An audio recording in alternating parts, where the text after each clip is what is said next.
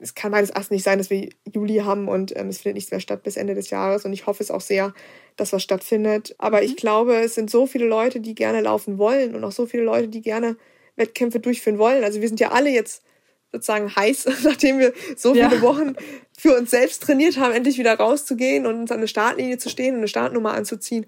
Und da werden viele ein Zeichen setzen und werden was organisieren wollen.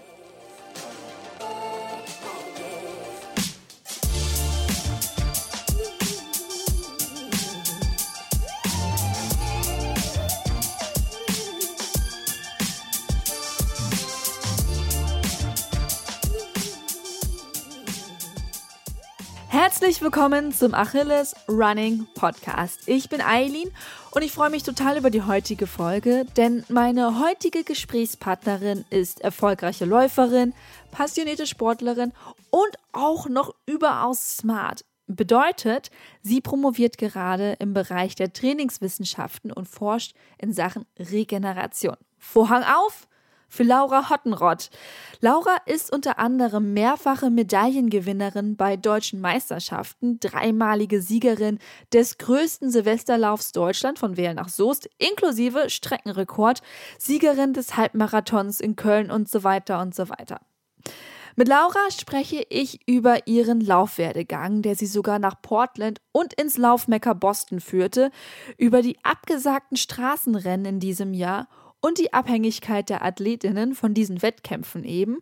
Und wir sprechen darüber, in welchen Momenten sie, diese erfolgreiche Athletin, denn doch plötzlich wieder zum schüchternen Fangirl wird. Diese Folge wird präsentiert von Avea. Kennst du das, wenn du schon wieder diesen krassen Heißhunger auf Süßkram hast und dann doch lieber zur Schokoladentafel greifst statt zu gesunden Snacks?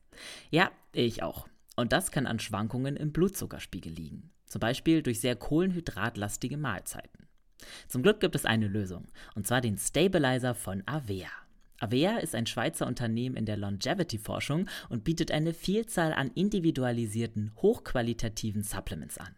Alle Produkte sind wissenschaftlich fundiert und werden in der Schweiz entwickelt und auf Reinheit getestet. Der Stabilizer besteht aus natürlichen Inhaltsstoffen und hilft bei der Blutzuckerregulierung. Er blockiert einen Teil der Kohlenhydrate, die wir über die Nahrung aufnehmen, und hilft unserem Körper somit dabei, einen ausgeglichenen Blutzuckerspiegel aufrechtzuerhalten. Der Effekt? Ein verbesserter Energiehaushalt ohne Zuckercrashs. Dafür nimmt man den Stabilizer einfach zweimal täglich, 10 Minuten vor einer kohlenhydratreichen festen Mahlzeit ein. Als Hörerin dieses Podcasts bekommst du mit dem Rabattcode RUNNING 15% Rabatt auf deine erste Bestellung unter www.avea-live.com slash running. Damit du die Produkte risikofrei testen kannst, bietet Avea eine 90-Tage-Geld-Zurück-Garantie. Also, worauf wartest du noch? Bestell jetzt unter www.avea-live.com slash running. Viel Spaß bei dem Gespräch mit Laura Hottenrott. Hallo Laura, äh, schöne Grüße. Ja, ist die Frage, nach Kassel oder nach Bochum? Wo bist du gerade?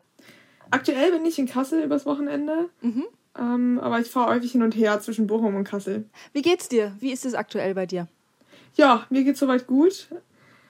Training läuft einigermaßen. Mhm. Ich konzentriere mich relativ viel auf die Uni aktuell, um ein bisschen mit meiner Promotion voranzukommen und die Zeit zu nutzen, wo ja leider keine Wettkämpfe stattfinden. Mhm. Aber sonst geht's mir soweit gut und ich bin auch gesund. Ja, auf jeden Fall ein Thema, auf das ich nachher noch zu sprechen kommen wollte. Normalerweise fangen unsere Porträts immer damit an, dass ich die Leute nach den Anfängen frage.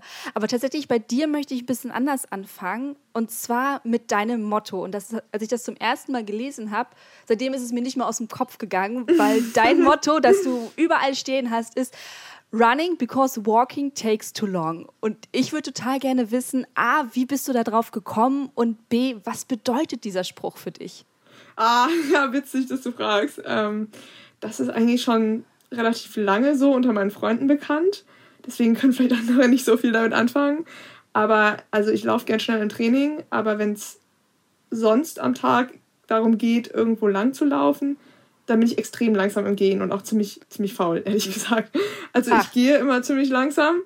Ja, und viele sagen so, komm Laura, jetzt geh doch einfach mal schneller. Und ja, das war auch dann in den USA so, wo ich viereinhalb Jahre studiert habe, mhm. dass wir dort immer nach dem Training zur Mensa gelaufen sind und dieser Weg, dieser Weg war so unglaublich weit und die hatten, haben sich halt alle beeilt und ich bin halt immer relativ langsam gegangen und ja, also für mich ging es immer nur entweder joggen oder langsam gehen. Aber so dieses Zwischending, das kann ich bis heute richtig schlecht. Ach, wie lustig. Ich hätte jetzt dich genau anders eingeschätzt, dass du wirklich immer so zoom, zoom, zoom. So, da, da, da war Laura. War das Laura? Ja, das war Laura. Nur so ein, nur so ein Blitz immer ständig überall schnell auf Achse. Ach, wie cool. Nee, nee, ist eher so halt easy days easy und hard days hard. Und das gleiche ist halt auch am Tag im Training, laufe ich ganz schnell. Und wenn das Training vorbei ist, dann, keine Ahnung, dann wird gechillt. Also dann, ja, kann ich mich wenig beeilen. Cool, dann haben wir das schon mal geklärt. Und jetzt wirklich möchte ich gerne an deine Anfänge springen. Und zwar ist es ja sogar so, ich vermute es einfach mal und du darfst uns gleich gerne aufklären. Du bist ja schon mit Leichtathletik und dem Laufen groß geworden, denn dein Vater ist ja auch erfolgreicher Läufer, mittlerweile dein Trainer. Magst du uns einfach mal mit in deine Kindheit nehmen und deine ersten Erfahrungen mit dem Laufen, mit der Leichtathletik? Ja, gerne. Also, ja, wie du schon gesagt hast, mein Vater ähm, war auch sehr im Sport aktiv, war selber auch mal früher Bundestrainer im Triathlon und hat viele Ausdauersportarten gemacht, also nicht nur Laufen und so bin ich auch von Kind an eigentlich an alle Sportarten herangeführt worden. Also ich habe relativ früh mit Skilanglauf angefangen, mit Fahrradfahren, war dann auch im Verein und habe da klassisches Ballett gemacht, dann Jiu-Jitsu, das ist so eine Kampfsportart, ähm, Schwimmen im Verein, ja und auch mal laufen gehen, was aber jetzt nicht so der Fokus war zu Beginn. Und da bin ich, glaube ich, am meisten Schwimmwettkämpfe eigentlich geschwommen und vielleicht mal am Wochenende einen Volkslauf. Und dann bin ich ab der fünften Klasse in den Leichtathletikverein gegangen und habe da auch erstmal, also bei uns hier in Kassel in der Nähe in Baunatal im Verein war ich da, habe da alle Disziplinen gemacht. Also Hürden versucht, Hochsprung, Hochsprung fand ich total toll, das wollte ich immer werden, also Hochspringerin. Und dann irgendwann halt 800 Meter und ja, also am besten hat halt die 800 geklappt im Mehrkampf und dann sind die Strecken im Wettkampf halt immer länger geworden, 800, dann irgendwann 1500 Meter, mal 2000 Hindernis dann die 3000 Meter. Ja, und so bin ich dann immer mehr zum Laufen gekommen, habe aber parallel eigentlich die anderen Sportarten noch immer versucht noch weiterzuführen. Also klassisches Ballett nicht mehr und Jiu-Jitsu auch nicht, aber Schwimmen eine Zeit lang noch und regelmäßig aber im Winter Skilanglauf fahren und besonders Radfahren. Also Radfahren, Mountainbike einerseits im Wald, aber auch Straßenrad. Da bin ich halt auch viel mit meinem Vater immer gefahren und dann aber auch viel alleine. Und ja, als Kind hat mich halt Ausdauersport total fasziniert ich habe die Tour de France immer verfolgt. Also damals war das so zu meiner Zeit das Duell Jan Ulrich gegen Lance Armstrong und ja, das konnte ich den ganzen Tag schauen und bin dann rausgegangen und bin dann selber Rad gefahren und ja, habe mir halt immer vorgestellt, so ich fahre irgendwann mal in der Tour mit. Also total absurd. ähm, und auch nicht so richtig möglich, weil ich schon mal gedacht habe, ja, ich bin eine Frau, hm, das ist eigentlich so die Tour für die Männer, aber Tour de France, dieses ja, dieses Quälen, den Pass hoch, diese Emotionen, das hat mich so fasziniert. Also da war es weniger, dass mich der Laufsport so fasziniert hat, sondern wirklich, da war ich so 12, 13, 14 und auch manchmal noch, noch jünger, da war es definitiv der Radsport, wo ich gesagt habe, boah, das ist geil. Und ich bin wirklich alleine im Rad Wald rumgefahren und habe mir das halt irgendwie so, so vorgestellt. Und ja, Radfahrer bin ich dann nie geworden, sondern Läuferin. Aber das Laufen und das Radfahren hat natürlich auch viel gemeinsam. Aber wo hat es denn dran gehakt? Ich meine, du so fasziniert warst und ich stelle mir gerade vor, Laura mit deinen blonden Haaren wehen durch den Wald. So Warum ist es denn nicht das Radfahren geworden? Ja, also ich fahre heute auch noch sehr, sehr gerne Rad. Ich fahre viel Rennrad und auch viel Mountainbikes, macht mir auch super viel Spaß. Also im Training ist Radfahren ein fester Bestandteil. Aber Wettkämpfe habe ich als Kind mal so ein, zwei Mountainbike-Rennen gemacht und ja, irgendwie, ich hatte auch keinen Verein und ja, habe auch nicht da so die Wettkampfluft geschnuppert. Also ich weiß auch nicht. Ich denke, jetzt ist es auch zu spät. Hm, wer weiß, wer weiß. nee, also Training macht so Spaß. Ich glaube, im Rennen, ich bin halt dann nicht so der Typ fürs Risiko, ehrlich gesagt. Und wenn ich mir jetzt vorstelle, so ein Rennen, ähm, wo es halt auch dann bergab geht um, und man da gefährliche Passagen fahren muss und so, das wäre dann vielleicht doch nicht so meins. Weil beim Laufen mag ich wirklich so, dass ich, ja, dass ich da halt für mich auf der Strecke bin, dass ich nicht so viel auf andere Dinge auch achten muss und das wirklich auch eine sehr, ja, eine sehr gefahrenlose Sportart in Anführungsstrichen ist. Was sind denn so ähm, Schlüsselmomente aus deiner Kindheit und aus deiner Jugend im, in Bezug auf Laufen? Also wann hast du gemerkt, boah, Laufen, das ist so geil, das, das will ich hauptsächlich machen? Das kam eigentlich so durch die Volksläufe hier in der Region. Also ich hatte regelmäßig hier ein paar Volksläufe, wo ich mich jedes Jahr mega drauf gefreut habe. Und also der war dann vielleicht 1000 Meter nur lang. Aber ja, es war immer so ein Highlight, also da hinzufahren, dann die Startnummer dran zu machen, dann diesen Lauf auch nicht immer zu gewinnen. Also ich war jetzt nicht unbedingt, dass ich jetzt da damals irgendwie jeden Lauf gewonnen habe oder so, aber halt einfach mich körperlich anzustrengen, ins Ziel zu kommen und ja, mich halt über meine Leistung zu freuen und das war halt jedes Mal so ein Highlight. Also ja, die Läufe waren halt meistens auch zur schönsten Jahreszeit, halt irgendwann im Sommer, im Frühjahr und im Herbst und die Wettkämpfe haben ja einfach unglaublich Spaß gemacht und dieses Gefühl hatte ich halt auch in keiner anderen der Ausdauersportarten. Also wie gesagt, im Radfahren habe ich nur ein, zwei Wettkämpfe mal gemacht und auch im Schwimmen, da fand ich die Wettkämpfe nicht so toll. Also das, ich habe da irgendwie vorher riesig Schiss gekriegt, schon vor dem Start und ja, die Aufregung da in dieser stickigen Halle, das war gar nicht meins und im Laufen, da gab es das nicht. Also da war das so wirklich ein super tolles Event und die Wettkämpfe im Laufen waren das, was mir halt so Spaß gemacht hat. Mhm. Kannst du dich an ein besonderes Rennen aus deiner Kindheit erinnern, wo du sagst, so, boah, das, das, da denke ich so gerne dran zurück? Ja, tatsächlich war das ähm, der Mini-Marathon bei uns in Kassel. Den ähm, habe ich, glaube ich, vier, fünf Jahre lang hintereinander dann auch gewonnen. Das war aber immer gar nicht so einfach, weil es oft einen Tag nach meinem Geburtstag war. Und das war halt, als ich so 14, 15, 16, 17 war, und kann man sich vorstellen, da ist halt so 16. Geburtstag ein großes Highlight. Und ich wusste aber am nächsten Tag ist noch dieser Lauf. Und ich wollte aber auch trotzdem dort gut laufen, andererseits aber auch bis halt spät in die Nacht meinen Geburtstag feiern. Und ja, irgendwie habe ich es dann doch geschafft, die Jahre immer beides noch hinzubekommen und habe mich dann umso mehr gefreut, dass das bei diesem Mini-Marathon geklappt hat. Und ja, damals war das eine riesen Kulisse für mich, ähm, dort halt vor vielen Zuschauern einzulaufen. Also der Lauf war 4,2 Kilometer lang, also genau ein Zehntel eines Marathons und ging mhm. um äh, einen See hier in Kassel, also die, um die Buga. Und diese Runde bin ich halt auch im Training häufig gelaufen. Also im Training habe ich dort so einen Kalender gehabt und habe halt immer meine Trainingszeiten um diese Runde aufgeschrieben. Du sagtest gerade, du bist die mehrere Jahre gelaufen. Weißt du noch so ein Jahr, wo du sagst, das war der geilste von den allen? Ah, ich glaube, es war, ich glaube, es war sogar, als ich 16 war, ja. Mhm. Ähm, da war es auch ziemlich knapp. Also da habe ich relativ knapp nur gewonnen. Also bis, ich weiß noch, ich war ungefähr in der Hälfte des Sees und ich wusste, hinter mir ist die nächste schon ziemlich dicht. Und ähm, ja, da war ich schon ziemlich K.O. bei Kilometer 2.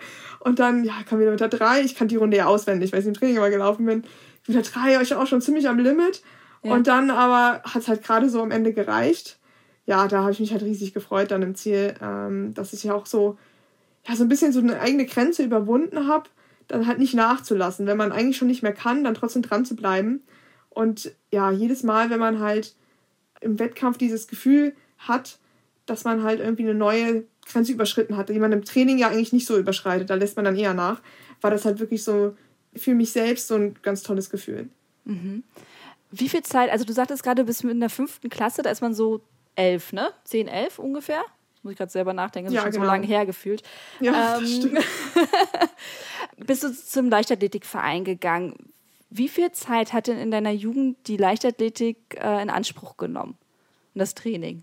Mm, ich bin, glaube ich, ja, zweimal die Woche bin ich in den Leichtathletikverein gegangen. Also das war ähm, hier in Baunatal bei uns. Da war auch Pamela Dudkiewicz, die ist ja auch gute Hürdenläuferin. Die hat dort mhm. auch angefangen mit der Leichtathletik ähm, bei Sigi Henning. Das war damals der Trainer dort. Und ähm, ja, das war halt zweimal im Stadion, wo wir alles Mögliche gemacht haben. Das hat dann vielleicht nur, weiß ich nicht, zwei Stunden gedauert mit Anfahrt mit dem Bus und wieder zurückfahren. Aber natürlich habe ich trotzdem auch zwei, drei Dauerläufe in der Woche absolviert, also meistens bei uns ähm, im Bergpark in Kassel. Ja, und bin am Wochenende dann mit meinem Vater Rad gefahren oder auch mal mit ihm zusammengelaufen. Also ich habe eigentlich schon jeden Tag Sport gemacht und meistens halt Ausdauersport. Mhm. Was hat denn der Verein für dich bedeutet zu dem Zeitpunkt? Also war das einfach eine Trainingsstätte? Für manche ist es eine zweite Familie. Wie war das für dich damals? Ja, es war auf jeden Fall eine große soziale Komponente auch dabei. Also man hat sich immer gefreut, ähm, die anderen Trainingskollegen und Trainingskolleginnen zu sehen.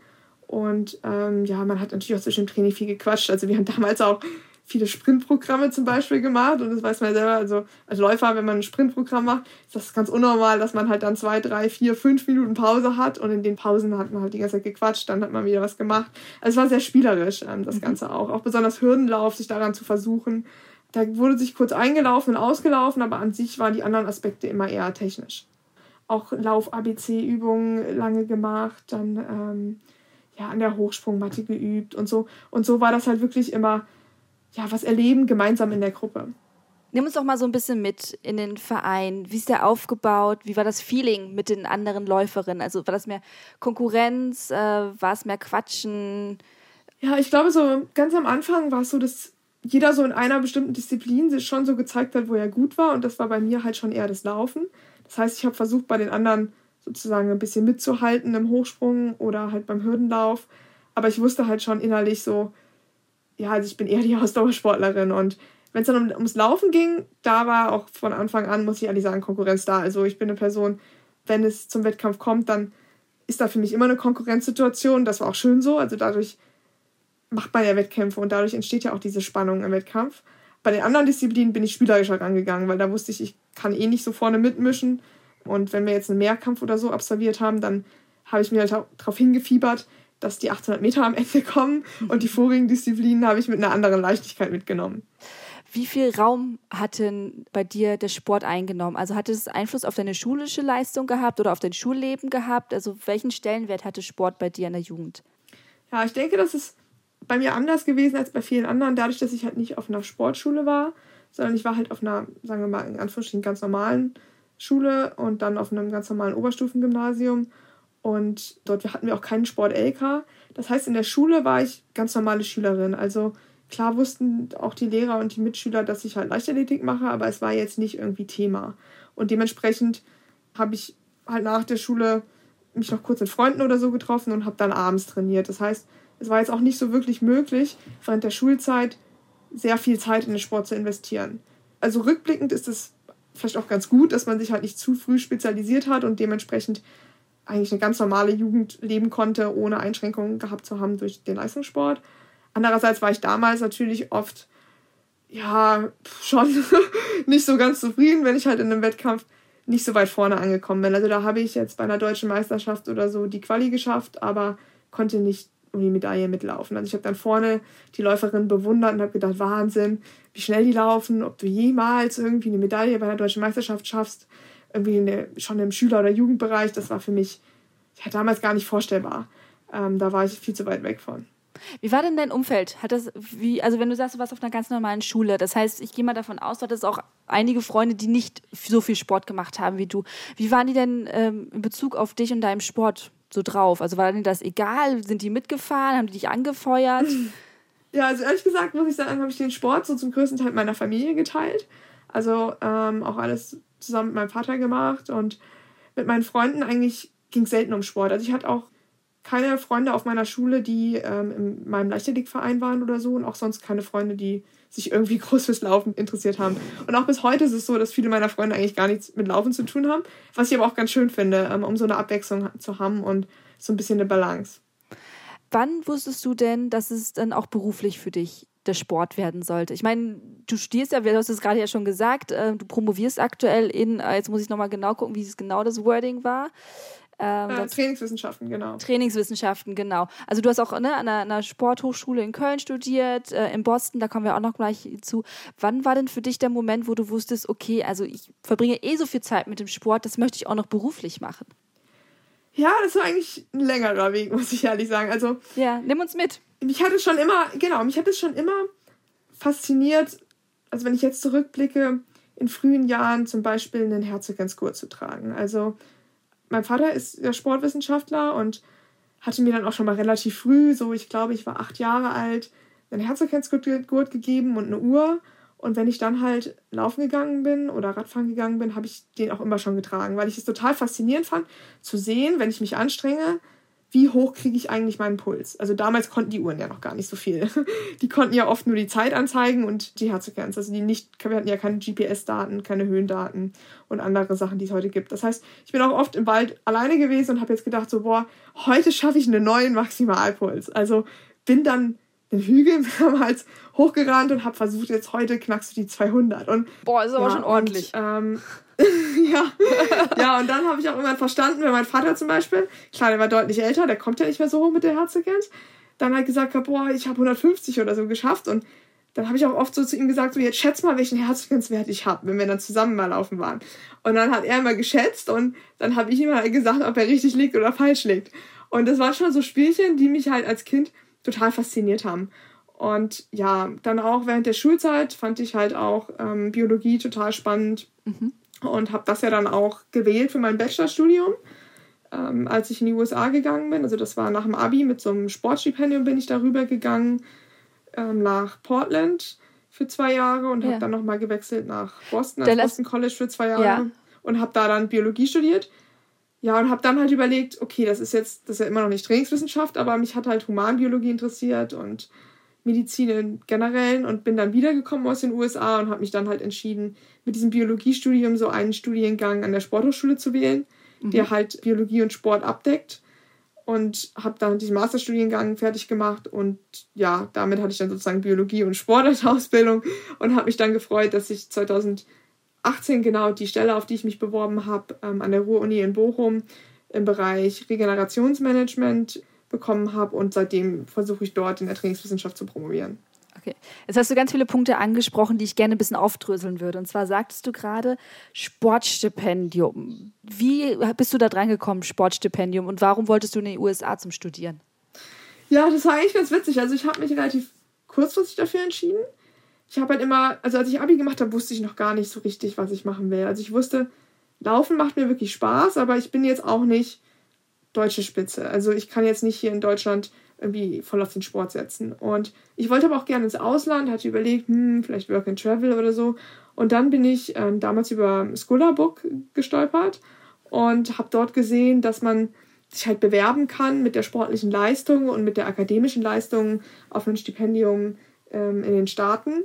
Das heißt, Stipendium bedeutet, dass sie dort halt die Unikosten für einen übernehmen, die ja wirklich in den USA sehr hoch sind. Mhm. Die können ja nicht wie hier in Deutschland umsonst studieren, sondern das kostet richtig viel Geld. Und andererseits startet man dafür für die Uni in dem Team und dort laufen die im Herbst Cross und im Frühjahr halt auf der Bahn Wettkämpfe. Ja, und dann habe ich mich nach meinem Abi, also hatte ich einerseits auch hier schon fürs Medizinstudium ein Pflegepraktikum angefangen und habe gleichzeitig aber auch versucht, meine sportliche Leistung nochmal zu verbessern, um halt so ein Stipendium zu bekommen ja, und dann hat das auch geklappt und so bin ich dann ein halbes Jahr nach dem Abi im Januar nach Portland geflogen. Wie war das da? Also ich meine, in den USA ist ja, hat ja Sport und sportliche Leistung nochmal einen ganz, ganz anderen Stellenwert als hier. hier. Wie, wie war das da, als du da angekommen bist?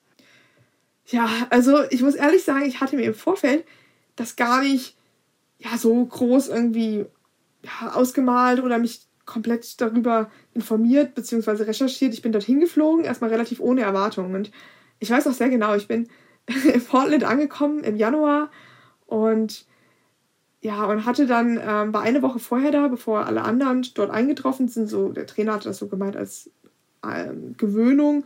Irgendwie soll ich schon mal früher ankommen. Bin in so ein, so ein Haus dort gekommen und hatte gemerkt schon irgendwie, mein, mein Handy kann ich gar nicht laden, mein Laptop kann ich nicht laden und es gab auch gar kein Internet. Das heißt, ich bin jetzt da angekommen, hatte gar keinen Kontakt zur Außenwelt.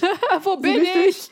Und ja, also das kann man sich jetzt gar nicht mehr so ganz vorstellen, aber man konnte ja auch damals nicht einfach so 2011, äh, 2012 hier rüber telefonieren. Das ging ja noch gar nicht so. Man musste sich ja erst wirklich mit dem Computer einloggen bei Skype und so weiter. Mhm. Und das Einzige, was irgendwie so der Mittelpunkt des Tages war, dass wir dort ähm, gleich dann zweimal am Tag Training hatten. Das war sozusagen die Vorbereitung auf die Saison. Die erste Einheit irgendwie um sechs und die, die nächste um drei nachmittags. Das war für mich ganz neu. Und ich weiß noch, eins der ersten Trainings, da meinte der Coach dann da, ja, wir laufen sechsmal eine Meile und anschließend sechsmal 200. Und ich meinte dann noch so, ja, die, die 200er mache ich dann mit. Ich bin in meinem Leben noch nicht sechsmal eine Meile gelaufen. Da hat er dann auch erstmal gesagt, okay, so, aber ja, da muss man sich erstmal dran gewöhnen, dass die dort halt ja in, in der Gruppe ganz andere Programme gelaufen sind, als ich halt vorher gewöhnt war auch. Was war so der größte Unterschied? Ja, das Training im Team auf jeden Fall. Also okay. ich war es vorher nicht so gewöhnt, ähm, so eine große Gruppe zu haben mit Läuferinnen, die halt wirklich die gleiche Leidenschaft teilen, die auch gleichzeitig studieren und die man halt jeden Tag trifft. Also viele von denen sind wirklich dort meine besten Freundinnen auch geworden und ja, das hat halt dem Ganzen einen ganz neuen Aspekt gegeben. Und hier in Deutschland ist das leider selten so. Also wie ich vorher gesagt habe, an der Schule meine Freunde, die waren jetzt weniger die Freunde im Sport, ähm, sondern das waren so ein bisschen zwei separate Welten und dort war das halt so eine Welt gemeinsam. Mhm. Wie lange warst du denn jetzt da in, in Portland? Zwei Jahre. Genau, also ich bin zweimal ja. die Bahnsaison gelaufen und dann auch zweimal die Cross-Saison. Und das war halt auch etwas ganz Neues und Besonderes für mich. Also die Cross-Saison dort, das war unglaublich toll. Also man muss sich vorstellen, die richten dort die Crosslaufmeisterschaften immer auf Golfkursen aus. Das mhm. heißt, da haben wir super geleckten Rasen, riesige Starterfelder, die alle so in einer Linie aufgereiht werden.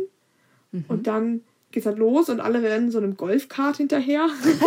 und, und halt wirklich auf diesem wunderschönen Rasen. Also man braucht eigentlich fast gar keine Spikes. Ganz anders als der Crosslauf in Deutschland, der halt über Matsch geht und ja. über Felder. Und dann wird das auch immer live dort auf dem College-Sender übertragen. Und es zählt nicht nur die einzelne Leistung, sondern es gibt immer eine Teamwertung, sodass wirklich jeder um jeden Platz kämpft und das ist eine ganz tolle Atmosphäre. Also das kann man jedem nur empfehlen. Also ich wünschte, solche Wettkämpfe würden in Deutschland ausgetragen werden. Was ist denn der größte Unterschied, jetzt abgesehen von dem, von dem Golfkurs? Ähm, oder beschreibt mal vielleicht mal ein bisschen mehr die Atmosphäre. Wie, wie viele Leute kommen dahin? Wie sind die so drauf? Äh, ist es so ähnlich wie bei Footballspielen, dass man aus irgendwelchen Comedy-Filmen kennt oder so? Wie, wie kann man sich das genauer vorstellen? Ja, es kommen erstmal extrem viele Zuschauer. Das ist ein großer Unterschied zu hier. Also ich war in Portland und wir sind zu Wettkämpfen geflogen zum Beispiel nach Kalifornien und dann sind die Eltern auch dahin geflogen. Und nicht nur die Eltern, sondern auch die Großeltern und am besten noch die Tante. ähm, ja, und dann haben die riesige Fanbanner dabei gehabt. Dann haben die dort ähm, sich so ein kleines Pavillon aufgebaut. Dann haben die irgendwie Muffins vorbereitet mit den Farben des Colleges. Dann haben wir alle so äh, Ribbons und dann sich das so in die Haare geflochten, ein Tattoo ins Gesicht gemalt. Also damals die Farbe von Portland war lila. Mhm. Und wir haben uns dann alle in äh, lila-weiß auch geschminkt. Und ja, also es war einfach so, ja, so ein, so ein richtiger Stolz für die Uni.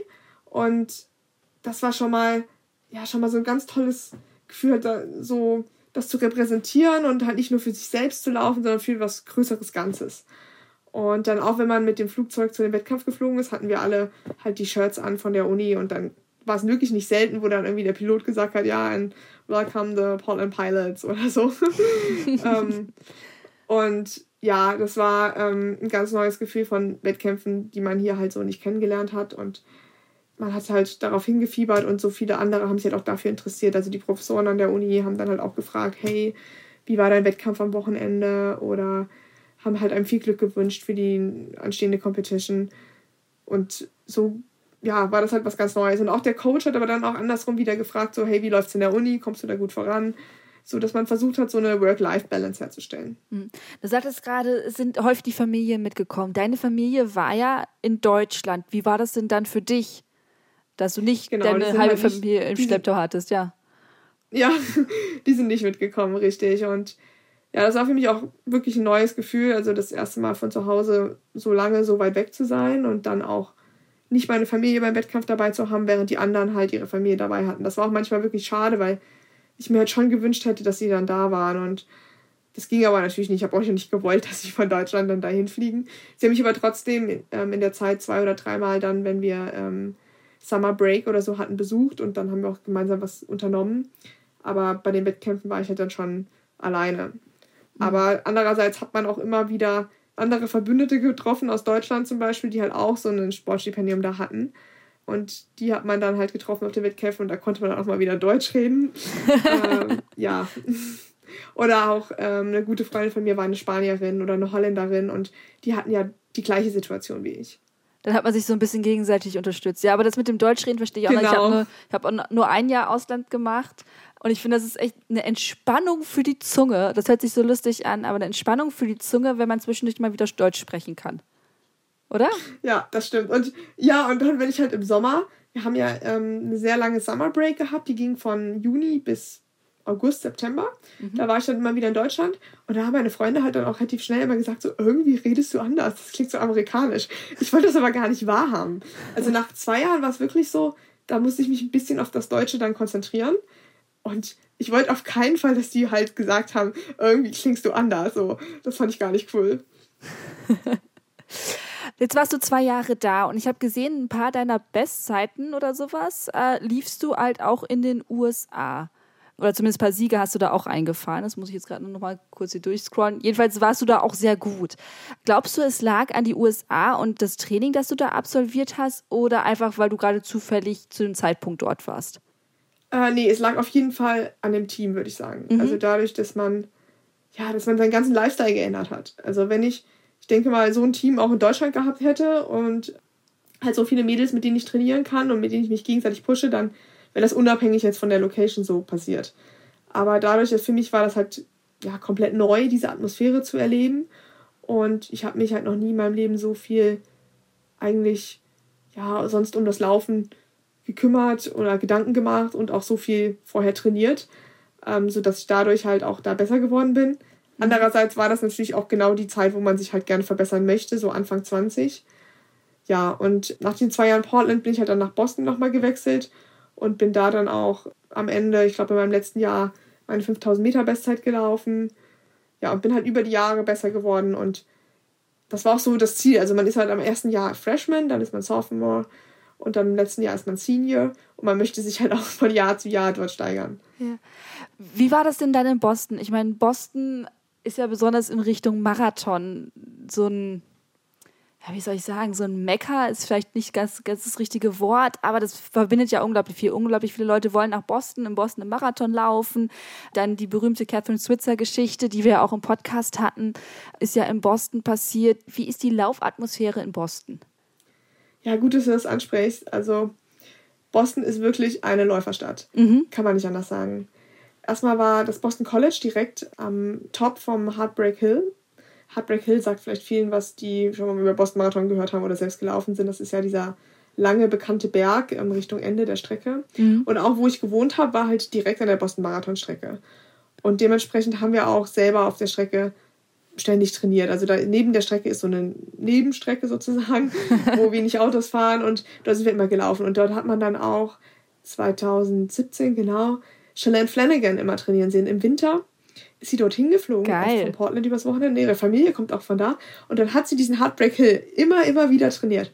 Und das fand ich schon damals total faszinierend. Also, dass sie wirklich diese Stelle, die ist irgendwie so magisch auf der Strecke. Also, es ist wirklich, es geht extrem steil bergauf. Das ist nicht zu unterschätzen. Das ist kein kleiner Hügel, sondern es ist wirklich für Marathon extrem steil. Immer wieder hat sie diesen Berg trainiert. Und dann, weiß ich noch, dann kam der Boston Marathon, wo sie gestartet ist. Und sie hat ja ähm, zwei Drittel der Strecke Führungsarbeit gemacht, wo es am Anfang relativ viel bergab geht und dann kam der Heartbreak Hill. Ja, und leider wurde sie dann auch dort gebrochen von den ostafrikanischen Läuferinnen, ja. aber hat halt bis zum Ende durchgehalten, also hat nicht aufgegeben, auch wenn sie dort leider den Anschluss verpasst hat und ist, ich glaube, mit ja, 2 Stunden 22 ins Ziel gekommen, persönlicher Bestzeit. Und das war für mich total inspirierend, besonders halt immer wieder zu sehen, wie sie davor im Winter bei Eiseskälte, also ich rede wirklich von Eiseskälte, in Boston sind es minus 20 Grad gewesen, manchmal am Tag, an diesem Hügel trainiert hat.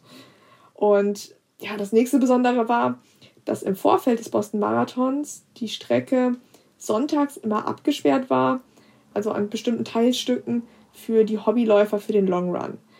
Und mhm. das ist total irre. Da kommen dann die Anwohner raus und stellen Getränke zur Verfügung, Snacks zur Verfügung. Es kommen sogar so, ja, so Fototeams raus, die dann die Hobbyläufer fotografieren, die auf der Strecke trainieren. Und da laufen schon viele in den Wochen davor in Kostümen auf der Strecke rum. Und ja, das ist total Wahnsinn. Das ist eigentlich so ein Marathon vor dem Marathon. Und das hat sich jeden Sonntag wiederholt. Das war echt cool. Das habe ich auch noch in keiner anderen Stadt so gesehen zuvor. Das klingt schon coole Sachen. Jetzt eine kurze Frage noch. Hast du Shalane mal angesprochen? Hast du sie mal irgendwie gequatscht? So, hey, hallo, ich bin Laura? Oder so? nee, leider nicht. Also ich muss ehrlich sagen, ich bin riesiger Shalane Flanagan Film, äh, Fan, Film sag ich schon Fan. Auch wo sie ja dann später dann New York Marathon gewonnen hat. Ja. Ähm, aber ich habe mich nie getraut, sie anzusprechen. Für mich war damals Marathon auch ganz weit weg, muss ich ehrlich sagen. Also ich bin ja die 3000 Meter, die 5000 Meter gelaufen mhm. und die 10.000 sollte ich immer mal laufen, aber das mochte ich nicht. Also 10.000 war mir schon zu lang. Und dass ich mal Marathon laufe, das konnte ich mir gar nicht vorstellen. Dann auch noch so Shalane zu sehen, ja, das war für mich weit entfernt. Wann, wann ging es denn für dich auf die etwas längeren Distanzen, also wirklich ab 10 Kilometer aufwärts? Das war ehrlich gesagt dann erst, nachdem ich aus den USA zurückgekommen bin mit dem Köln-Marathon. Also Köln-Marathon war mein erster Halbmarathon. Und ja, ich bin da an die Startlinie gegangen und ich hatte jetzt auch nicht explizit für Halbmarathon trainiert, aber hatte schon so mit dem Köln-Marathon geliebäugelt, dass das jetzt so ein Experiment wird, wie es mir so gefällt auf der längeren Strecke. Und ich bin auch relativ vorsichtig rangegangen. Ich weiß es noch, ich habe damals mich über Herzekens gepaced auch das Rennen, weil ich hatte wirklich riesig Respekt vor diesen 21 Kilometern, weil ich auch im Training nicht so viele lange Strecken bisher gelaufen war und hatte mir vorgenommen, ähm, gemeinsam mit meinem Vater zuvor im Training hatten wir ausgerechnet, geh nicht über Puls, ich glaube damals war es 170 bis zur 10 Kilometer Marke und dann die zweite Hälfte brauchst du nicht mehr auf die Uhr gucken und dann kommst du auch relativ sicher an und mal schauen, was dann so bei rauskommt. Ja, und dann ähm, bei dem Köln-Halbmarathon, ja, die erste Strecke war dann wirklich relativ entspannt, weil ich auch nicht den Wert 170 überschritten habe und dann die zweite Hälfte habe ich noch nicht mehr auf die Uhr geguckt. Da wurde es dann zwar schon hart ab Kilometer 15, aber ich konnte damals als Siegerin am Dom einlaufen vor einer wahnsinnigen Kulisse und das war so ein toller Halbmarathon, ist es ja bis heute. Also der Köln-Halbmarathon, wirklich würde ich jedem ans Herz legen. Wahnsinn, die Strecke an der Stimmung. Also man läuft dort ja wie in so einem Stern immer wieder in die Stadt rein. Und ja, das war so toll, dass ich auch gesagt habe, okay, Halbmarathon, das war nicht mein letzter, das will ich noch häufiger machen. Aber lass mich da nochmal einhaken. Du sagtest gerade, du hast nicht wirklich auf den Halbmarathon-Distanz trainiert. Wie viel bist du vorher gelaufen? Am weitesten, weißt du das noch? Ich glaube, ich bin ja, ich glaube, 22, 23 Kilometer vorher gelaufen als Long Run. Aber, doch, also du ähm, bist doch über die Halbmarathon-Distanz gelaufen. Genau, das bin ich schon mal gelaufen, ja. Aber also es war so im Sommer bin ich, genau, im Sommer bin ich halt die Bahnsaison noch gelaufen und dann Ende des Sommers wollte ich dann so den Köln-Halbmarathon mitnehmen. Aber hatte mich eigentlich in dem Moment noch mehr so als Bahnläuferin gesehen. Ja, und dann den ersten Halbmarathon, den du gelaufen bist, hast du dann gleich gewonnen? Habe ich das gerade richtig verstanden? Ja, genau. Das war, klar, war natürlich jetzt Glück, dass vielleicht in dem Jahr nicht die allerbesten dort an der Startlinie standen. Ich glaube, ich bin eine Stunde 15 gelaufen. Das war schon gut. Also ich war auch super zufrieden mit der Zeit damals. Ja. Und ähm, ja, das war natürlich, klar, ein positives Erlebnis. Also ich denke, ja, wenn es hätte auch anders ausgehen können, dass das erste Halbmarathon ein Desaster wird und vielleicht wäre ich dann länger noch auf der Bahn geblieben. Aber das war halt einfach wirklich Glück und ein tolles Erlebnis und ähm, habe halt da gemerkt, dass der Halbmarathon mir absolut liegt und mir auch richtig Spaß macht. Aber da, da musst du uns jetzt mal ein bisschen aber mit einmal in den Wettkampf nehmen. Also du bist gestartet, du guckst auf die Uhr, yeah, alles gut, mir, mir geht's gut. Aber irgendwann merkst du ja, du, dir wird ja gesagt, dass du erste Frau bist. Wann, wann, wann war denn im Rennen dir bewusst, krasse Sache, ich kann meinen allerersten Halbmarathon, und das ist ja kein Pups-Halbmarathon in Buxtehude oder sowas, sondern sind ja schon viele dabei ich kann den sogar gewinnen. Also wann war dieser Gedanke in deinem Kopf? Ah, ich glaube, das war so ja um Kilometer 10 rum, wo ich halt wirklich gemerkt habe, okay, ich habe mein Herzfrequenzlimit hier nicht überschritten und ich fühle mich noch gut. Ja. Und ich wusste halt, dass ich in erster Position bin, da was für mich auch ganz neu war damals, so Kamerawagen ist mitgefahren, hat einen gefilmt. Dann hatte man so eine Traube Männer, die um einen rumgelaufen sind, die einem dann auch immer von den Getränkeständen wieder das Wasser angeboten haben. Und ja, da habe ich halt gemerkt, okay, du kannst das wirklich gewinnen. Und ja, ich bin eine Person, die halt auch, wenn sich was vorgenommen hat, dann das dann gerne durchzieht. Und ja, als ich bei Kilometer 10 gemerkt habe, okay, das ist möglich, dann, dann wollte ich das auch unbedingt. Okay, also Kilometer 10, das war noch, also noch mehr als die Hälfte musstest du noch laufen. Ja, deswegen ab Kilometer 15 habe ich dann auch richtig gemerkt. Also da war es dann auch nicht mehr leicht. Man kann nicht sagen, ein Halbmarathon ist nur Spaß, aber bis dahin ähm, ging super und ja, die Euphorie war natürlich dann riesig. Mhm. Und ähm, ja, bei Kilometer 15 habe ich dann gesagt, okay, das lasse ich mir jetzt auch nicht mehr nehmen. Ich wusste, ich hatte nicht so viel Vorsprung, also die Zweitplatzierte hinter mir konnte mich die ganze Zeit sehen. Dementsprechend ja. konnte ich auch nicht nachlassen. Ja, aber es hat dann zum Glück am Ende gereicht. Dann nimm uns bitte mit bis kurz vor der Ziellinie, die letzten 100, 200 Meter. So, du siehst das Ziel, du kannst das Finisher-Bier schon riechen. Wie ging es genau, dir Genau, also man läuft, ja, man läuft halt also durch die Fußgängerzone Richtung Dom. Mhm. Und dann ähm, biegt man kurz vorher nochmal um eine Ecke und dann kommt so ein langer roter Teppich und vorne ist das Ziel. Und okay. ähm, ich wusste noch, die, also der Kamerawagen ist vor mir hergefahren und die Radfahrer, also mit, wo erste Frau drauf stand. Und ich biege um diese Ecke und was mache ich? Ich wusste eigentlich, ich bin in Führung, aber ich habe mich umgedreht, tatsächlich. Und der Sprecher vorne sagt aber noch so, ja, da kommt die erste Frau, da und oh, sie dreht sich nochmal um. das war mir dann auch relativ peinlich danach. Aber ich konnte es irgendwie nicht so ganz glauben und wollte auch wirklich sicher gehen, dass ich jetzt diese Zielgerade hier genießen kann und keiner mehr kommt. Ja, und habe mich halt dann umgedreht und habe dann auch niemanden gesehen. Und ja, dann konnte ich halt wirklich diese Zielgerade richtig genießen. Also das sind am Rand sind dann so wie so kleine Lametta-Feuerwerke losgegangen und Konfetti über einen ähm, gekommen und ja, dann ist, hat man halt dieses Zielband durchgerissen und hat dann gemerkt, so, boah, geil, ich habe echt gewonnen. Also ich habe gar nicht mehr auf die Zeit geguckt, ich habe nur gedacht, boah, du hast halt echt geschafft. Das war vorher nur so ein Traum und jetzt hat es halt echt geklappt und ja, das will ich auf jeden Fall nochmal machen. Wie lange hat es realisiert, dass du das wirklich geschafft hast? Also, oder, oder hast du es sofort realisiert? Also, wenn man da so durchkommt, ist wahrscheinlich so, also wenn ich ins Ziel komme, denke ich so, hey, wo ist oben, wo ist unten? Ich muss mich erstmal sammeln. Ähm, ich glaube, in dem Moment, wo ich mich umgedreht habe, da habe ich dann zum ja. Glück wirklich realisiert, dass keiner kommt. Aber deswegen habe ich mir, glaube ich, auch umgedreht, weil da war ich mir noch nicht sicher, so, okay, es kann auch alles schief gehen, aber jetzt sind es halt nur noch 200 Meter und es kommt tatsächlich niemand mehr. Stell ich mir so geil vor, so, was, bin, bin ich das gemeint? Also ich, ich wirklich, ich, ich, kann das sein? Ja, das haben wir doch alle gesehen, dass ich mich nochmal umgedreht habe. Das war mir halt wirklich peinlich, weil der Vorsprung halt doch nicht so klein war. Ich glaube, weiß nicht, dreiviertel Minute oder so. Ja, aber ich musste mich um, ich musste mich einfach absichern. Geil. Wie ging es danach weiter? Ich meine, du warst ja wahrscheinlich mega angefixt, ne? Ja, ähm, das war wirklich ja ein tolles Gefühl und bin dann auch das nächste Jahr wieder in Köln gestartet. Mhm. Und da habe ich dann aber nicht gewonnen. Das war dann auch nicht unbedingt zu erwarten, weil Sabrina Mockenhaupt war am Start. Und ja, ich bin dann Zweite geworden hinter Mocky. Bin das Rennen aber auch relativ mutig angelaufen, weil ich irgendwie so vor dem, also so ein positives Erlebnis von dem Jahr davor mitgenommen hatte. Und bin dann auch direkt neben ihr gelaufen von, ähm, vom Start an. Und ich weiß noch, dass sie halt vorher zu mir gesagt hat, so Laura, wie schnell willst du anlaufen? Ich will anlaufen, ähm, schneller als seine 10 Kilometer Bestzeit ist. Mhm. Und das war eigentlich halt zu schnell für mich. War vielleicht auch nicht, um eine schnelle Zeit am Ende zu erreichen, die beste Möglichkeit, aber mich hat es total motiviert, neben ihr herzulaufen. Und da bin ich bei Kilometer 5 neben ihr gewesen und dann bei Kilometer 7, 8, 9 auch noch. Dann ging es durch so eine kleine Unterführung. Da bin ich dann bergab ein bisschen schneller gelaufen, sie bergauf ein bisschen schneller, aber wir haben so spielerisch nebenher sind wir gelaufen und dann durch die 10 Kilometer Marke gelaufen und tatsächlich war das dann Bestzeit. Und in dem Moment habe ich dann auch so ein bisschen gestockt so, oh, so schnell bist du noch nie über 10 gelaufen. Und jetzt, ja. also auf der Straße, und jetzt bist du das hier gerade durchgelaufen, es sind halt noch elf. Naja, und ähm, ja, Moki ist super erfahren und das hat sie, glaube ich, dann auch direkt gemerkt und ist dann Kilometer elf ähm, schneller gelaufen und ich bin Kilometer elf super langsam gelaufen und dann war sie mir auch da enteilt. Also äh, ja, da war dann nicht mehr viel zu holen. Ich habe dann mich bei Kilometer zwölf wieder gefangen, aber Kilometer elf war einfach extrem schlecht. Ähm, aus dem Fehler habe ich dann auch später gelernt ähm, und habe dann so den Abstand, ich konnte sie immer noch vorne sehen, ungefähr so gehalten bis ins Ziel und bin dann Zweite geworden, aber in deutlicher Bestzeit. Also ich bin da 1,13 gelaufen, zwei Minuten viel schneller als wow. das Jahr zuvor ja, mhm. darüber habe ich mich dann auch super gefreut und ja, war insgeheim auch ein bisschen stolz, dass ich bis Kilometer 10 durchgehalten habe, auch wenn ich dann bei Kilometer 12 so alles falsch gemacht habe, was man falsch machen kann, also zwischen 11 und 12, so ähm, extrem nachzulassen. Aber da kann man dann später daraus lernen, halt für zukünftige Rennen. Ja, und gegen Mocky ist das ja auch okay, ne? Also ich glaube, irgendwie ist es bei ihr auch Klar, so eine. Mocky, also ja, Mocky ja. ist ein richtiger Fuchs. Sie hat alle Tricks drauf und von der Frau kann man nur lernen. Also Mocky begeistert mich schon je, seit jeher.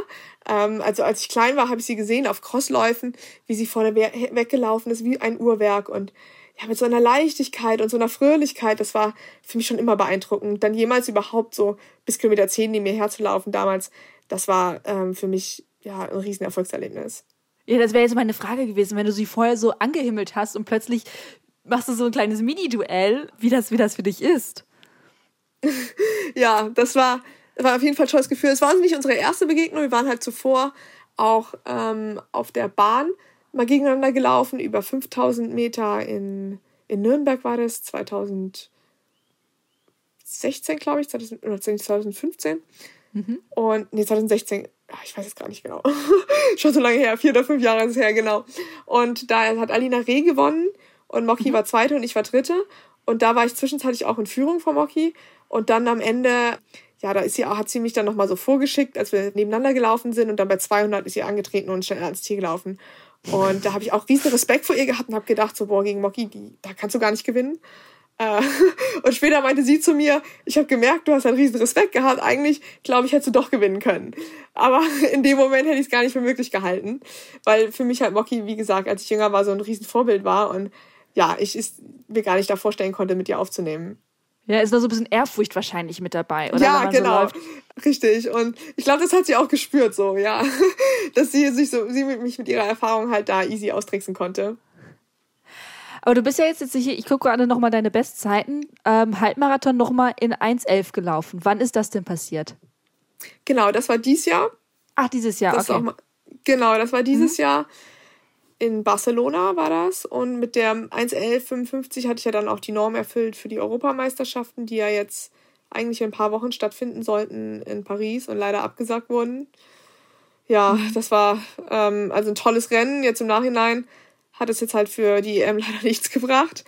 Und wir da, denke ich, auch aus deutscher Sicht ein starkes Frauenteam gehabt hätten. Aber ich hatte auch die Norm erfüllt für die Weltmeisterschaften. Und mhm. die wurden zum Glück nicht abgesagt, sondern verschoben und finden jetzt im Oktober statt, Mitte Oktober in Polen. Und nach ja. aktuellem Stand sollen sie auch stattfinden. Da bin ich recht optimistisch und das ist auch gerade so das Ziel, auf das ich hintrainiere. Mhm. Da kommen wir auch gleich zu. Ich möchte ganz kurz nochmal auf dein aktuelles Studium der Trainingswissenschaften ähm, zu sprechen kommen, bevor wir über die aktuelle Situation sprechen. Und zwar würde mich da einfach mal interessieren, wie viel das dein Laufen ja deine wissenschaftliche Arbeit beeinflusst und umgekehrt. Also bist du wirklich Läuferin, wenn du Läuferin bist und Wissenschaftlerin, wenn du das machst, oder spielt das schon viel miteinander rein? Ja, gut, dass du das ansprichst. Es ist ähm, ein fließender Übergang. Und das mhm. ist halt auch das, was mir so Spaß macht ähm, an der Trainingswissenschaft, dass man sich halt damit nicht nur sozusagen im Job beschäftigt. Also ich arbeite auf einer halben Stelle als wissenschaftliche Mitarbeiterin, sondern dass halt wirklich ich mich auch außerhalb der Arbeitszeit damit beschäftige. Aktuell arbeite ich in einem Projekt, das nennt sich Regenerationsmanagement im Spitzensport. Das ist vom mhm. Bundesinstitut ein Projekt, was über mehrere Jahre läuft, was verschiedene Regenerationsmaßnahmen im Spitzensport untersucht. Und ich beschäftige mich da äh, mit der Fragestellung, ob sich Unterschiede zeigen zwischen der Erholung zwischen Frauen und Männern. Und das okay. halt bei Ausdauersportlerinnen und Sportlern. Genau. Ähm, und auch, ob sich Unterschiede zeigen und welche Unterschiede sich zeigen zwischen Älteren und Jüngeren. Also nicht mhm. nur jetzt unbedingt ganz Alten, sondern halt auch zum Beispiel zwischen 20-Jährigen und 35-Jährigen. Also wir wissen ja, dass im Laufen man auch äh, mit 35 noch Topleistungen bringen kann, vielleicht auch mit 38 oder mit 40. Und ja. gibt es da vielleicht Unterschiede in der Regenerationsfähigkeit zu den 20-Jährigen.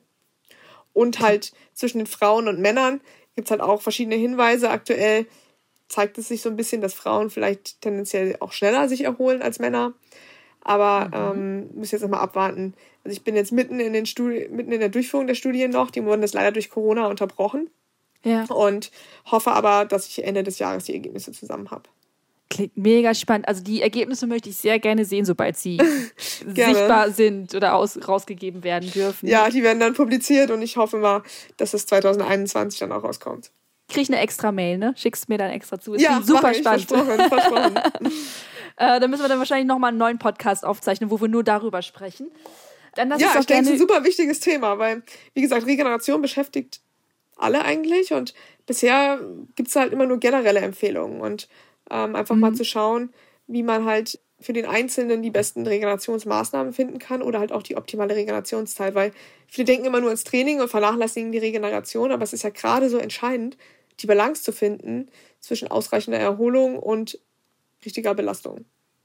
Absolut, absolut.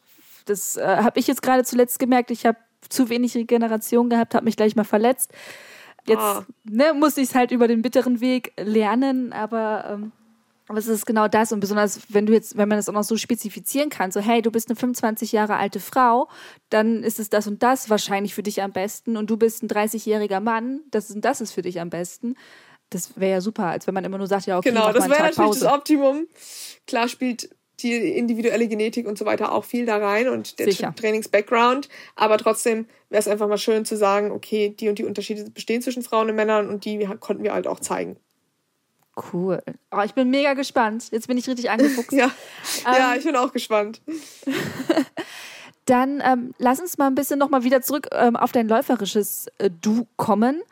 Und zwar äh, mit Corona, wie du gerade schon sagtest, das hatte schon relativ viel Einfluss auf, auf alles, was, was du machst und gemacht hast.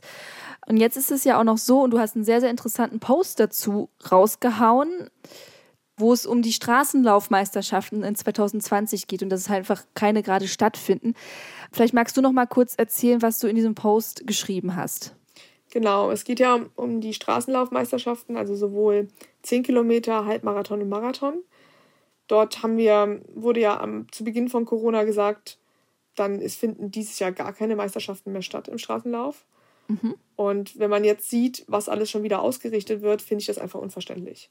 Also das Jahr ist noch lang. Ähm, wir haben jetzt gerade Juli Anfang Juli. Mhm. Und es gibt für mich keinen Grund, warum man nicht ähm, zum Beispiel die deutschen 10-Kilometer-Meisterschaften oder auch Halbmarathon im Oktober ausrichten kann oder vielleicht auch im November. Also in der Vergangenheit waren die deutschen Meisterschaften im Marathon zum Beispiel auch Ende Oktober.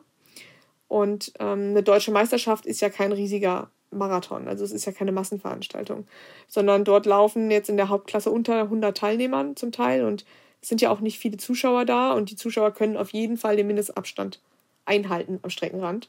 Mhm. Und ähm, ich würde mir halt einfach wünschen, dass von Seiten des Verbands ein Signal kommt, dass ähm, sie einen Weg suchen, diese Meisterschaften noch auszurichten, anstatt sich halt direkt von der Saison 2020 komplett zu verabschieden. Ich meine, mhm. es gibt uns Läufern überhaupt keine Perspektive. Also wir wollen halt ein Rennen laufen, einerseits, weil wir halt auch auf ein Ziel hintrainieren wollen. Also es ist ein bisschen schwierig, muss man ehrlich sagen, und mir geht das auch so. Ja. Besonders die letzten Wochen, ähm, wenn ich nicht weiß, okay, was findet jetzt statt, was findet nicht statt und wofür trainiere ich eigentlich gerade. Und ähm, wie lange ziehe ich jetzt das Grundlagentraining, wann fange ich an, wieder ins spezifische Training einzusteigen. Und wie wähle ich jetzt die Trainingsintensität, wenn ich einfach nicht weiß, wann finden wieder Rennen statt. So in den vergangenen Wochen war es ja wirklich extrem schwierig, aber mittlerweile haben wir viel weniger Fälle und wir sehen ja, was jetzt alles wieder stattfinden darf und wie viele Leute sich jetzt auch mittlerweile wieder treffen dürfen. Und da kann eine, meines Erachtens eine Veranstaltung mit ungefähr 100 Läufern und ein paar Zuschauern auf einer Straße auf jeden Fall stattfinden. Und ja, ich würde mir einfach wünschen, dass wir da halt zeitnah eine Antwort vom Verband kriegen, so dass wir uns halt auch langfristig darauf vorbereiten können. Es hilft halt nichts, wenn wir dann irgendwie zwei, drei Wochen vorher Bescheid kriegen, sondern ich würde mir halt wünschen für alle Läufer, dass wir wieder ein Ziel haben, auf das wir trainieren können und es halt jetzt ein Signal gibt, okay, das und das findet im Herbst statt. Mhm. Es wurden ja auch jetzt schon so kleine Geisterrennen zum Beispiel, ähm, also Geisterrennen in Anführungsstrichen, organisiert, aber das lässt sich halt mit der Meisterschaft nicht vergleichen, weil wenn so jetzt, heimliche Rennen fast, ne? Ja, genau, ja. heimlich kann man sie halt nennen, weil darüber wurden erstens nicht alle informiert, das heißt, es gibt auch keine Chancengleichheit in der Teilnahme, ähm, was natürlich mhm. verständlich ist, wenn es nur eine begrenzte Teilnehmeranzahl gibt, dann kann man die nicht offen ausschreiben, das ist logisch. Und das hat damit, hat der Verband hat das dann zwar auch dargestellt, dass es diese Rennen gab, aber die hat ja nicht der Verband organisiert, sondern das waren ja Veranstalter, die wirklich ähm, Kraft und Energie und Mut in die Hand genommen haben, um diese Rennen möglich zu machen. Und das ist wirklich ein tolles Zeichen. Aber das hat halt nichts damit zu tun mit einer Meisterschaft, die ähm, für alle möglich ist und ja, wo sich halt die Athleten miteinander messen können und die uns halt auch wieder neue Motivation gibt. Mhm es sind so ein paar Punkte, auf die ich gerne eingehen würde. Ähm, und zwar schreibst du ganz am Anfang, ähm, dass es dir nicht leicht gefallen ist, diesen Post zu schreiben. Und tatsächlich hat man halt in Bezug auf diese ganzen Verbote von vielen Spitzensportlern immer nur gehört, ja, ja, ist richtig, ist richtig. Deswegen fand ich deinen Post, mhm. ich persönlich jetzt, deinen Post sehr erfrischend, weil ich dachte, der ist mal ehrlich. Tatsächlich, weil man ganz häufig immer nur so hört, so ja, es ist richtig und es ist auch richtig, aber ich finde es auch okay, wenn man als Spitzensportlerin, als Leistungssportlerin einfach mal sagt, es frustriert mich. Und deswegen, wie ist es dir ergangen, als du diesen Text geschrieben hast und auch als du den veröffentlicht hast? Ja, danke, dass du das sagst, weil es ist mir wirklich nicht leicht gefallen, weil wir stehen halt in der Abhängigkeit vom Verband. Also wenn es mhm. um Nominierungen geht, da gibt es nicht immer nur klare Richtlinien, sondern da ist es halt auch wichtig, ja, also will ich jetzt gar nicht weiter länger drauf eingehen, zumindest ist es nicht leicht, Kritik zu üben. Und ja. ich habe aber von verschiedenen Leuten in den Trainingsgruppen, in den Vereinen, in den Trainern immer wieder die Kritik gehört, okay, warum finden die Meisterschaften nicht statt, sagt keiner was und so weiter. Und dann habe ich mir gedacht, okay, ich schreibe das jetzt einfach, weil, also mich selber nervt es extrem und mich nervt es auch, da ständig nur wieder unter der Hand zu diskutieren, aber nie damit an die Öffentlichkeit zu gehen. Und ja, ich hoffe halt, dass das gehört wird und halt darauf vielleicht sich auch noch mehr dem anschließen und ihre Meinung sagen und ähm, sich halt da was tut, weil ich finde, es kann halt einfach nicht sein, dass andere Sportarten versuchen, also auch die Verbände versuchen, für ihre Sportart sich stark zu machen und der Leichtathletikverband sich nicht für die Leichtathletik stark macht. Also vielleicht noch für die Stadion-Leichtathletik, aber Laufen, Straßenlauf ist fester Bestandteil vom Leichtathletikverband und ich hoffe halt, dass sich der Verband halt auch da für den Straßenlauf einsetzt. Mhm. Es ist halt, ja, nie einfach Kritik zu üben, aber es ist man muss man ehrlich sagen, jetzt auch zwischen Corona gab es, ähm, sei es ähm, vom DOSB oder von der Sporthilfe, verschiedene E-Mails, wo immer wieder aufgefordert wird, ja, hm, postet doch mal Homeworkouts oder hm, postet doch mal wieder, wie motiviert ihr seid. Und ja. hm, postet doch mal wieder, dass ihr alle weitermacht bis nächstes Jahr. Und ich muss ehrlich sein, ich finde das nicht so toll. Also dass es einfach absolute Politik mache, was die Leute posten sollen. Und mhm. viele stehen auch da noch in größeren Abhängigkeiten, wenn sie bei der Bundeswehr sind, wenn sie bei der Polizei sind oder so. Und dann auch noch aufzufordern, was Leute in den sozialen Medien kommunizieren sollen. Also ich finde das gar nicht gut. Und auch, äh, du hängst ja auch mal an Sponsoren dran, ne? Also das ist ja ein riesengroßes Geflecht, deswegen ist es, wie du sagst, auch sehr schwierig, da sich so öffentlich kritisch zu äußern zu etwas. Ähm, jetzt haben ja super viele auch ähm, deinen Post nachher geteilt. Also zumindest war, habe ich das in meiner Bubble äh, relativ viel mitgekriegt, dass es viel geteilt wurde. Wie ging es dir damit, dass du doch ich sag jetzt mal so leise Zustimmung gekriegt hast. Also ich habe, was ich so mitgekriegt habe, es haben viele das einfach nur dein Post repostet in der Story, ohne jetzt selber zu kommentieren. Also es war ja schon so ein bisschen so ein vorsichtig, so ja, ich finde sie ganz gut, was sie da sagt, aber jetzt ohne, dass jemand nochmal einen draufgehauen hat. Ich würde sagen, das ist auch so ein bisschen das, was ich ehrlich gesagt erwartet habe, dass viele dem zustimmen. Mhm. Weil ich kann mir nicht vorstellen, ehrlich gesagt, dass ähm, es Sportler gibt, die jetzt keine deutsche Meisterschaft im Straßenlauf wollen würden. Also ich glaube, da sind wir eigentlich alle einer Meinung. Und ich sehe auch mhm. nicht wirklich einen Grund, dass man nicht sagt, im Spätherbst versuchen wir was auszurichten. Und ähm, klar habe ich mich darüber gefreut, dass das auch ähm, auf Resonanz gestoßen ist. Aber die Hauptmotivation ist einfach, dass die Meisterschaften halt stattfinden und dass uns halt eine Perspektive geboten wird. Und auch, wie du schon angesprochen hast, es ist ja nicht nur der Motivation wegen, sondern es ist halt auch der Sponsoren wegen. Also wir sind Läufer, wir sind jetzt nicht Fußballer, wir müssen auch irgendwie uns über Wasser halten und wir möchten uns halt auch gerne zeigen und unsere Leistung zeigen und zeigen für das, was wir gearbeitet haben und trainiert haben. Und das kann man nun mal nur machen, wenn halt auch Wettkämpfe stattfinden. Und anders können wir auch nicht irgendwie unser Geld verdienen oder halt irgendwie ja vorankommen, weil wir sind jetzt auch keine Influencer, die irgendwie nur versuchen, irgendwelche Produkte zu vermarkten, sondern wir versuchen uns über unsere sportliche Leistung halt zu zeigen. Hm.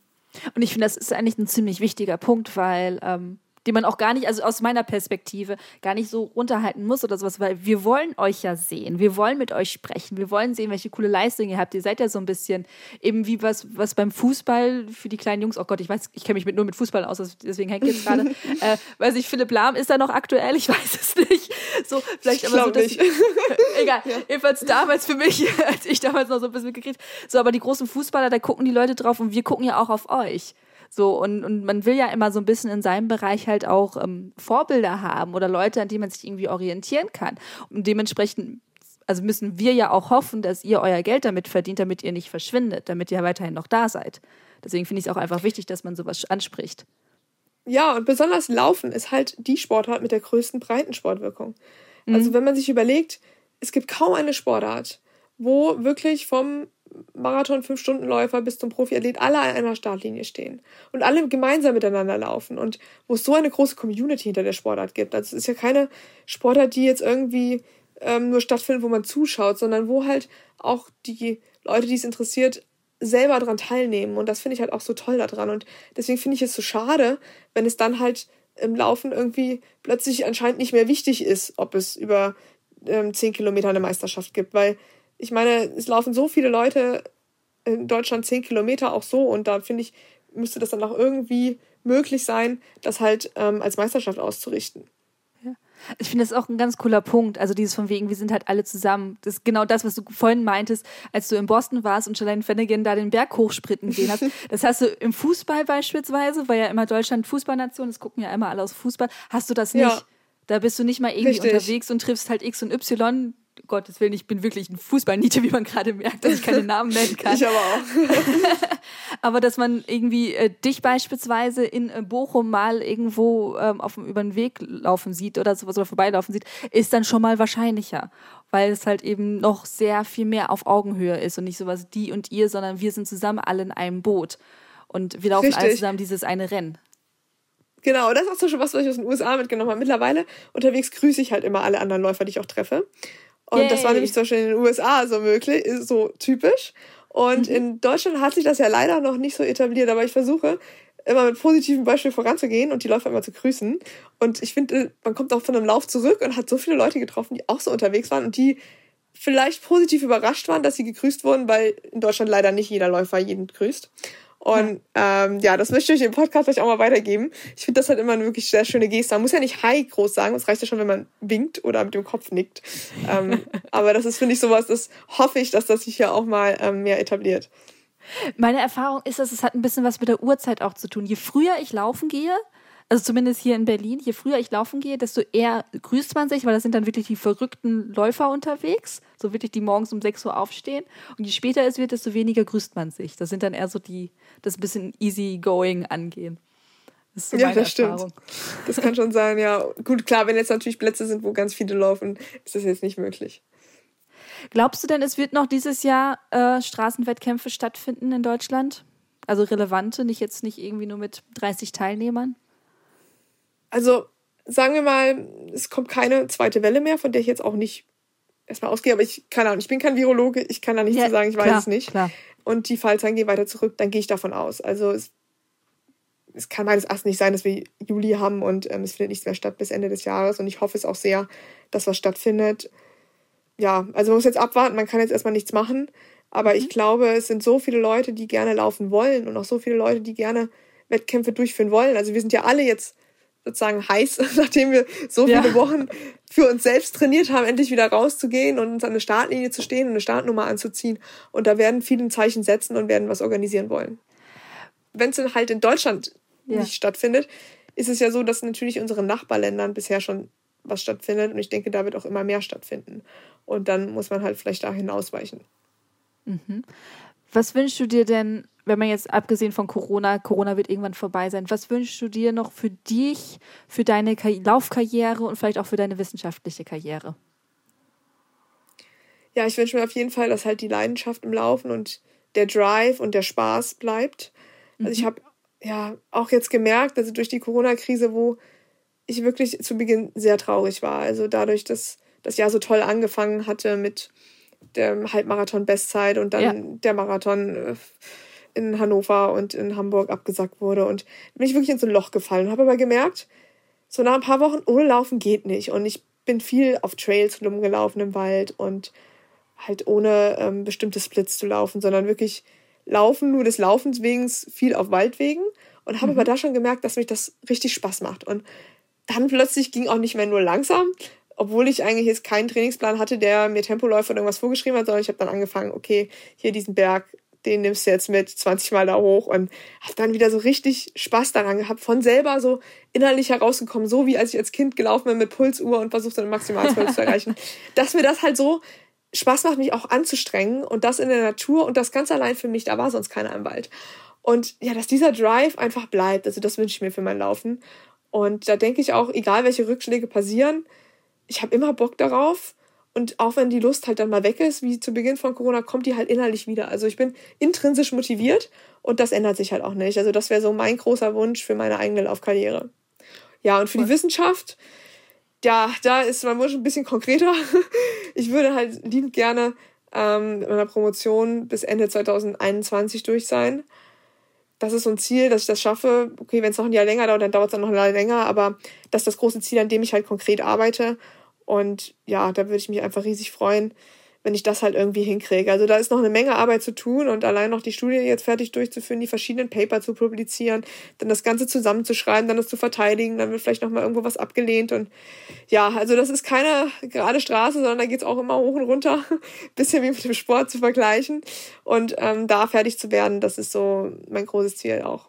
Sehr cool. Ich drücke dir die Daumen, dass es alles so klappt und ja, vielen Dank, äh, Aline wünsche dir alles Gute und wir sprechen auf jeden Fall spätestens, äh, wenn du mit deiner Studie da durch bist und äh, da ein bisschen was Handfestes hast oder sowas. Ich glaube, es wird uns alle brennend interessieren, was du da rausgefunden hast und ja, gerne. was wir da für uns rausziehen. Laura, alles Gute. Ich hoffe, dass jetzt ganz schnell wieder ein Dankeschön. Ziel findest, auf das du hintrainieren kannst. Ähm, das ist ja spätestens halt zur Halbmarathon-WM in Polen 17. Oktober, glaube ich, wenn ich das richtig im Kopf habe. Genau, 18. Ähm, Oktober. Dass das stattfindet und dass du da richtig schön äh, loslegen kannst. Äh, vielleicht mit einer neuen Bestzeit, who knows? Wenn du jetzt so schön dich ausruhen konntest und natürlich die, das beste Wissen über Regeneration hast. Also da bist du ja jetzt ja. Äh, die Expertin für dich ja, selber. Ich bin auf jeden Fall heiß, wieder zu rennen. Also mentale Motivation ist richtig hoch. Und ich yes. denke auch so, Kör ja, körperlich hat man sich jetzt wirklich so eine gute Base erarbeitet, dass man da halt, ja, alle, die jetzt wieder in Wettkämpfe einsteigen, glaube ich, ziemlich gute Leistung zeigen können. Super. Laura, Dankeschön fürs Gespräch. Danke, dass du da uns ja, hast teilhaben gerne. lassen an deiner Geschichte und an deiner Motivation und auch ein bisschen an deinen Frust. Ich glaube, da konnten wir uns ganz viele von uns äh, drin wiederfinden. Und ich finde das super cool, dass du so mutig warst und äh, das ja mal veröffentlicht hast. Also da auch Hut ab und vielen, vielen Dank. Gerne. Tschüss. Ja, bis zum nächsten Mal.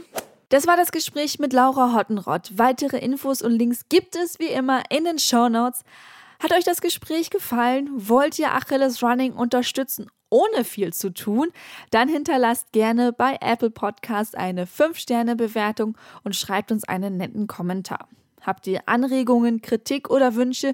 Die nehmen wir sehr gerne per Mail entgegen an redaktion.achilles-running.de oder schreibt uns einfach in den sozialen Netzwerken. Ich bin Eileen und ich wünsche euch viel Gesundheit, Motivation und eine ausbalancierte Stimmung. Und nicht vergessen, keep on running. Ciao!